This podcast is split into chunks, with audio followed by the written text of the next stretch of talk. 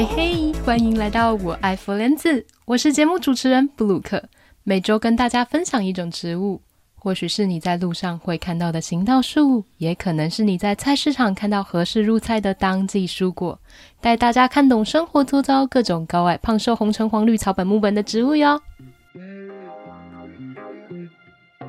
嗨，大家上周端午连假过得可还舒服？只要你没有吃北部粽的话，我猜这题的答案是肯定的。这一开场就要来战南北，算一算，我来加拿大已经第三周了，必须要开始面对要找工作，还有一个比较稳定长期的住宿这两个魔王关卡了。哎，压力真的很大呢。认真一想，这是不是我个人问题啊？把所有事情都搞得压力很大，度假 mode 都可以变崩溃 mode。我知道啦，有些打工度假的人出发到加拿大之前，其实是会先找好房子的，但我没有。主要原因两个，一个是想要亲自去看房，二来是预期自己会离开温哥华到其他生活费比较低廉的城市生活，所以我就想啊，一开始就找的可以遮风避雨的短期住宿就好。就想说旅游初期其实可以结识一些旅伴，所以我锁定的是青旅。结果发现，不论是 Booking.com 还是 Agoda 之类的平台，都很少青旅的选项，诶，超奇怪的啊！大概只有一两间可以选吧，而且不便宜哦，住一晚就会破千，吓死我的毛利！于是我开始寻找其他可能性，让我找到一个从来没有看过的 Homestay 媒合平台。上网看评价，再度被吓到毛掉一地。比如说，有人抱怨 Host 临时在他入住的当天取消他的住宿。结果他向平台反映，平台却表示：“哦，不好意思啊，那是 guest 跟 host 之间的争执，我们不会插手处理之类的。”然后被平台抽走的这个中介费，在任何情况下都是不会退还的。我是不知道这个合不合法啦。此外，在付定金给平台之前，A 我们是不会知道 host 的精确地址的，到底是不是诈骗？啊，会不会有些 host 根本就是 ghost？Homestay 价格这个 range 蛮广的，有些真的是便宜到我不敢住，觉得这之中一定有诈，但有些又还蛮贵的。总之应该就是随喜定价吧，不过应该都不会比 Airbnb 或者是旅馆还要贵。认真挑的话，也会有不少比青旅还便宜的。要特别注意的是，有些 host 会注明他们不外借厨房给 guest，我觉得在温哥华这个影响其实会蛮大的哦。毕竟外食一餐可能就要四五百块，穷鬼现在是没有钱钱可以挥霍的。最后就想说，哎呀，就赌赌看啊！如果真的惨烈被丢包，那就体验一下城市露营好了。千挑万选，我从里面选出了一家评论数比较多、分数也比较高的家庭。他们在自我介绍里面写道，家里有养三猫两狗，还有三个小小孩。我想说，喜欢动物的人应该都蛮有爱的吧。所以就决定是这一家了，不过还是怕被雷到，所以我就只订了一周半，不敢把时间拉长。入住之后，几乎觉得这是我目前为止到加拿大来做过最好的决策了，或也是最坏的决策。怎么说？好的是我选择了这一家人，坏的话就是说我当初没有一口气订的长一点，结果我后面很快就有下一个背包客入住。所以这一周我就要找下一个可以收容我的住所了。要搬家好麻烦，而且又好舍不得这一家人哦。两周的 homestay，我非常认真观察并参与 local 的加拿大生活。我会在 home 妈煮饭的时候跟前跟后问东问西，晚上都会跟他们一起共进晚餐。周末早上硬要黏着 home 爸 home 妈一起去遛狗狗，脸皮真的是已经厚到一个铜墙铁壁的状态。完全不怕讨人嫌，一直找机会跟他们聊天，当成口说练习。哦，我是说文化交流。花妈人非常 nice，跟我分享很多故事，我也从中慢慢描绘出一个典型加拿大人的样貌。他告诉我，他自己经营 business，所以大多数的时间是可以 work from home 的。这样一来，还可以兼顾工作，又可以花时间陪小孩。他三个小孩之中呢，大女儿是在家自学，他和轰爸会轮流教他。虽然没有多问啊，是什么原因让他们决定要自己教，但感觉得出来，他们的教育理念比较像是让小朋友适性发展，而没有单一化的期待。其实我说真的，我本来以为欧美的教育风格比较是也是放山鸡，那、台湾那个就是 饲料鸡，整天关在笼子里面的那一种。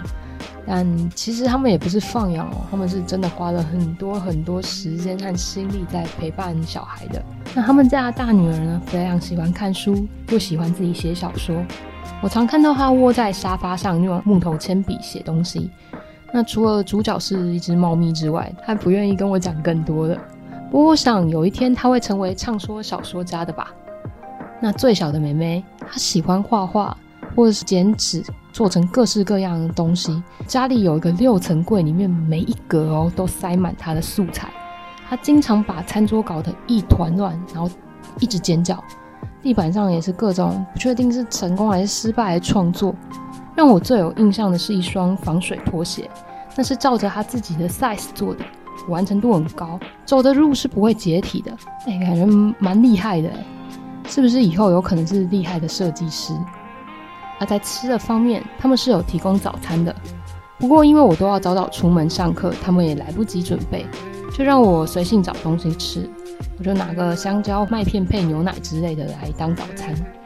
晚餐的部分，我一餐额外多付七块加币，就可以吃到 Honma Homemade 的特餐。哎，每天都有新花样，超用心的。偶尔还有 bonus 的甜点，虽然不见得每次都很好吃。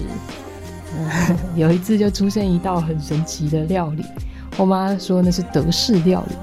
她把香肠切成一段一段的，然后混杂高丽菜、红萝卜丝，用大量酱油下去拌炒，一团黑乎乎的，入口就有一种跳进大海里面游泳的错觉，很咸，连我吃这么重口味的人都觉得咸。没事没事，我们家后妈是听不懂中文的，应该也不会来听我 podcast，耶、yeah。另外有猫猫作伴，真的超幸福。粮食不用我喂，屎尿不用我铲，我要做的就是负责吸猫。他们家三只猫咪分别叫做 Rusty、Shiba，呃，还有另外一只呃嗯 Nevermind，反正是法文啦，记不得不是我的错。其中 Shiba 是一只目测至少有六公斤的黑白冰室猫，非常非常之亲人，更精准的来说是亲外人。我查了一下，这个西巴伊努竟然是日文“柴犬”的意思。嗯，一只猫的名字叫柴柴，这样是对的吗？这只胖猫从我入住的第一天，就随时随地要黏在我旁边。故意刚哎，我睡觉的时候，它也说什么都要挤到我床上跟我一起睡，赶都赶不走。如果我把门关上，它也有办法开门哦，非常熟练，一看就知道是累犯。那、如果我锁门呢？他会锲而不舍地用爪子抓门，吵到我崩溃之后帮他开门，就看到他一脸开心的跑进来，跳上我的床，呼噜呼噜一下子就睡着了。半夜如果我爬起来上厕所，他也会跟着跳下床，跟着我一起进厕所。听过悠悠养猫的哥哥说，这个猫咪会这么做是担心人类被水淹死，毕竟水对他们来说是很危险的东西。所以，为了确保他喜欢的所有物没有被马桶吃掉，出巡监视就是必要的。也太好笑了吧！这个要离开这一家的最后一个周末，也就是你各位台湾朋友欢乐过端午连假的时候，我邀请寄宿家庭一家人跟我一起包水饺。没有 rice dumpling，那吃 dumpling OK 的吧？材料这边并不至于太难取得，牙超就可以买到现成的水饺皮。内馅的话，我自己查了很多食谱，又找了闺蜜的妈妈讨私房食谱，最后还是凭直觉乱抓了一个比例，可能再也无法重置了吧。包水饺部分，我是看了好几个 YouTube 影片教学，看起来是很简单啦。想说心灵手巧的我，这一定只是一 piece of cake。实做的当天，我把后来入住的日本妹子也一起拉进来玩，结果人家一手一个工整漂亮，根本就是工厂做出来的。阿果的，嗯，不好说，形状都很有创意。我还告诉红妈那是元宝的形状，歪的都被我讲成正的。他们家那三只小孩包了几个比较惨烈的形状之后，可能信心崩盘，就嚷着啊，不要包啦，要包到什么时候？又这样，阿姨我会伤心的。我告诉他们，你这个下锅之后，就分不出来哪个是谁包的。他们就又多捏了几个条状的，像是春卷的东西出来。当天晚餐呢，我们就把大部分的水饺消灭了。我因为怕内馅没有熟，就多滚了一下，水饺边直接变成馄饨边。我们家人很捧场，配着酱油一直吃，连平常很挑食的妹妹都吃了好几个。轰爸轰妈很开心，一直说一定要我把食谱交给他们。哇哩嘞，这个食谱 是要怎么给？就是我乱抓的啊。好了，然后我这一集本来又想要跳过植物的部分，就想要讲 homestay 的故事，想说。你那么多故事可以讲，应该撑得起来一集吧？结果我第一次录完音，发现还没剪辑，也只有十一分钟。哎，不是哎，已经两页 A4 的稿子了，怎么这么短？那把我中间一些嗯嗯啊啊的螺丝淹掉，啊，不是就剩下五分钟？所以我决定该面对的还是要面对。今天来介绍某一次我在 homestay 吃到的豹子甘蓝。我在 homestay 吃到的菜，十之八九是生菜状态。只有那一次吃到的豹子甘蓝是熟菜的状态，印象特别深刻。这个植物呢，它原产于比利时，所以才用首都布鲁塞尔来命名。